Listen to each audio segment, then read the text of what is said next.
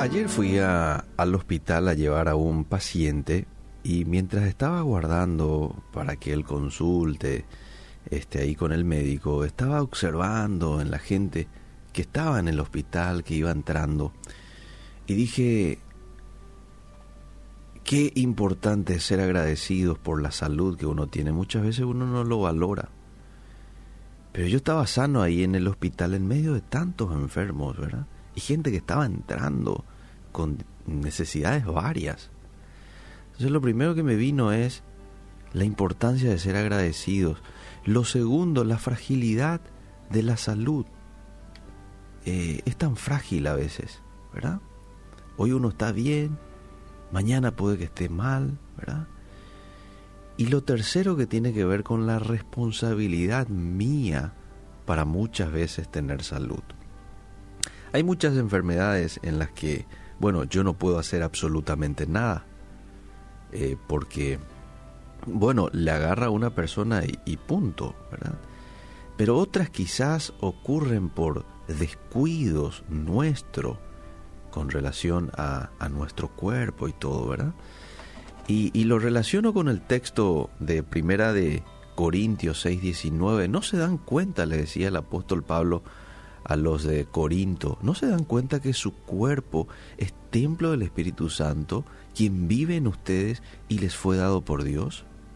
Hoy quiero recordarte de que tu cuerpo es un regalo de Dios. Mira un poco tu cuerpo. Ese es un regalo de Dios.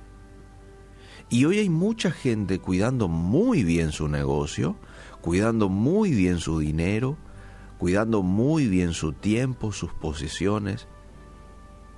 Pero es triste decirlo, pero hay que decirlo. Mucha gente descuidando el regalo de Dios para su vida llamado cuerpo. Mucha gente descuidando su cuerpo. Y Dios quiere que manejemos cada aspecto de nuestras vidas. Eso incluye también nuestros cuerpos. Para yo cumplir con lo que Dios me ha llamado a ser, porque dijimos en algún momento que todos tenemos un propósito en la vida, pero para que yo cumpla con ese llamado, cumpla con ese propósito, necesito salud física, necesito salud emocional, necesito salud espiritual. Y a veces descuidamos mucho este tema de la salud física. En ocasiones atendemos la vida espiritual, atendemos la vida emocional, pero la física, ah, y no debe ser así, porque es un regalo de Dios. Y de hecho este cuerpo es algo prestado. Yo estoy para administrarlo. Ni siquiera me pertenece este cuerpo. Todo es de Dios. Pero ¿cómo estás administrando eso que Dios te dio, llamado cuerpo? Claro, eh, muchas veces no vamos a evitar que ciertas enfermedades nos agarren ¿verdad? No se puede evitar. Pero como decía al inicio, algunas sí podemos evitar y en algunas sí yo tengo eh, responsabilidad de ciertas enfermedades. Por ejemplo, la obesidad. ¿Cuántos problemas hoy está creando la obesidad? Y la obesidad viene como resultado muchas veces de falta de ejercicio, es decir, una vida sedentaria, de malos hábitos alimenticios, ¿verdad? Y hoy, según los entendidos de la salud, eh, tenemos más repunte en esto eh, que tiene que ver con la obesidad, ¿verdad? Y bueno, ayuda que mucha gente tiene una vida sedentaria, probablemente ayuda al tema tecnología, mucha gente mirando la tele por horas en vez de salir a caminar. Ayuda al tema de comidas rápidas, comida chatarra, eh, probablemente ayuda al tema de vivimos acelerados, así nomás, no se presta mucha atención a lo que comemos. Ahora, algunas pautas para cuidar de tu cuerpo. Quiero dar tres pautas. Número uno, necesitas apoyarte en el poder de Dios. Viste que mucha gente dice, necesitas fuerza de voluntad para llevar a cabo una buena dieta. Bueno, en cierto sentido sí, pero la fuerza de voluntad no es suficiente, amable oyente. Se necesita demasiada energía para seguir una dieta solo con fuerza de voluntad. Yo creo que lo que necesitamos eh, es apoyarnos en el poder de Dios. Porque cada vez que dependas de la fuerza de voluntad, te vas a estar obligando a hacer algo que tu cerebro natural no quiere hacer.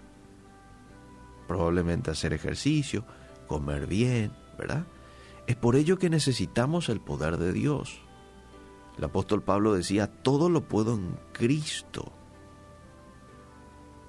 En Él es que todo lo puedo. Entonces, Dios quiere darte de su poder para cuidar de tu cuerpo. Hoy quiero de tu poder, Señor, para poder cuidar esta caja que tú me has prestado, ¿sí? que me has dado para administrarlo.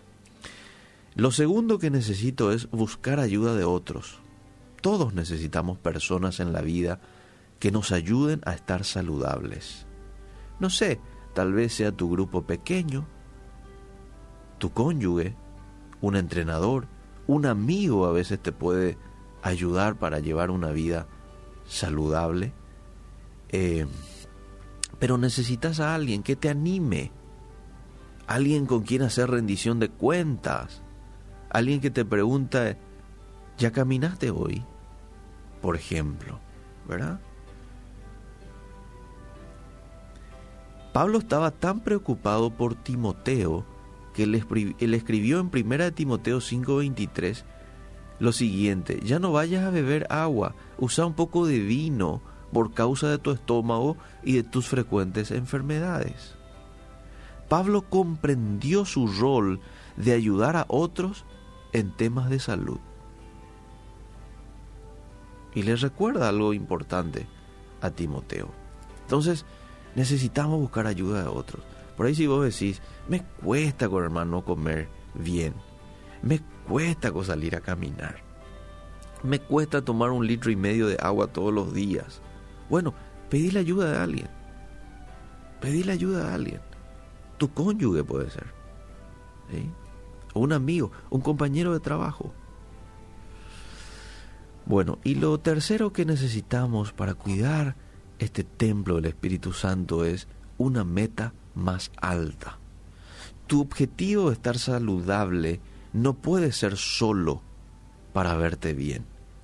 Ojo, no está mal verse bien, sentirse bien o vivir más años de vida, pero es más importante aún estar saludable y tener más energía para hacer mucho más para Dios. Yo le suelo decir a Dios, Señor, manténme sano para servirte, manténme sano, Señor, para llevar a cabo la gran comisión quiero estar bien de salud. Y está muy bien orar de esa manera, pero ¿qué estoy haciendo para mantenerme en buen estado de salud? Es una cuestión ya mía. Lo primero es función de Dios, que Él me mantenga sano. Pero lo segundo tiene que ver con una función mía. ¿Qué hago yo para que eso se haga realidad en mi vida? Entonces, mantener una meta más alta me va a ayudar a que se pueda fortalecer mi objetivo. Quiero estar sano para el servicio a Dios. Y esta meta te va a mantener activo y con propósito físico, emocional y espiritual hasta los 100 años y más. Dios creó tu cuerpo como una herramienta para su servicio, para cumplir su propósito. Tu espíritu y tus emociones no eran suficientes. Necesitas un cuerpo para llevar a cabo ese propósito. Entonces, una herramienta buen cuidada y en perfectas condiciones es un orgullo para su maestro. Pero una herramienta en pésimas condiciones es una vergüenza, ¿verdad? Y cuando hablo de herramienta estoy hablando de nuestro cuerpo. Muchos de nosotros somos expertos en iniciar una nueva dieta, somos expertos en tener un plan de ejercicios o en dar consejos para ayudar a otros. Pero cuando se trata de aplicar esto a mi cuerpo, muchas veces fallamos. Es por ello que necesito ayuda tanto de Dios como de otras personas. Entonces quiero invitarte a que hagas un compromiso de cuidar ese templo de Dios cada minuto de tu vida. Y decirle, Señor, ayúdame a que todo lo que entre por mi boca, la manera que le alimento a este cuerpo, sean aquellas cosas que a ti te agrada. Señor, dame fuerza, dame eh, eh, el poder para todos los días ser disciplinado en cuanto a consumo de agua, eh, ir a hacer ejercicios, dormir lo suficiente. No nos olvidemos, el cuidado del cuerpo forma parte de nuestra santidad. Gracias Dios en esta mañana te damos por esta herramienta, por este regalo que tú nos has dado llamado cuerpo. Danos la sabiduría para poder cuidarlo de manera correcta. Danos la disciplina, la perseverancia para poder, Señor, persistir en aquellos hábitos buenos, en aquellos hábitos sanos. En el nombre de Jesús. Amén y amén.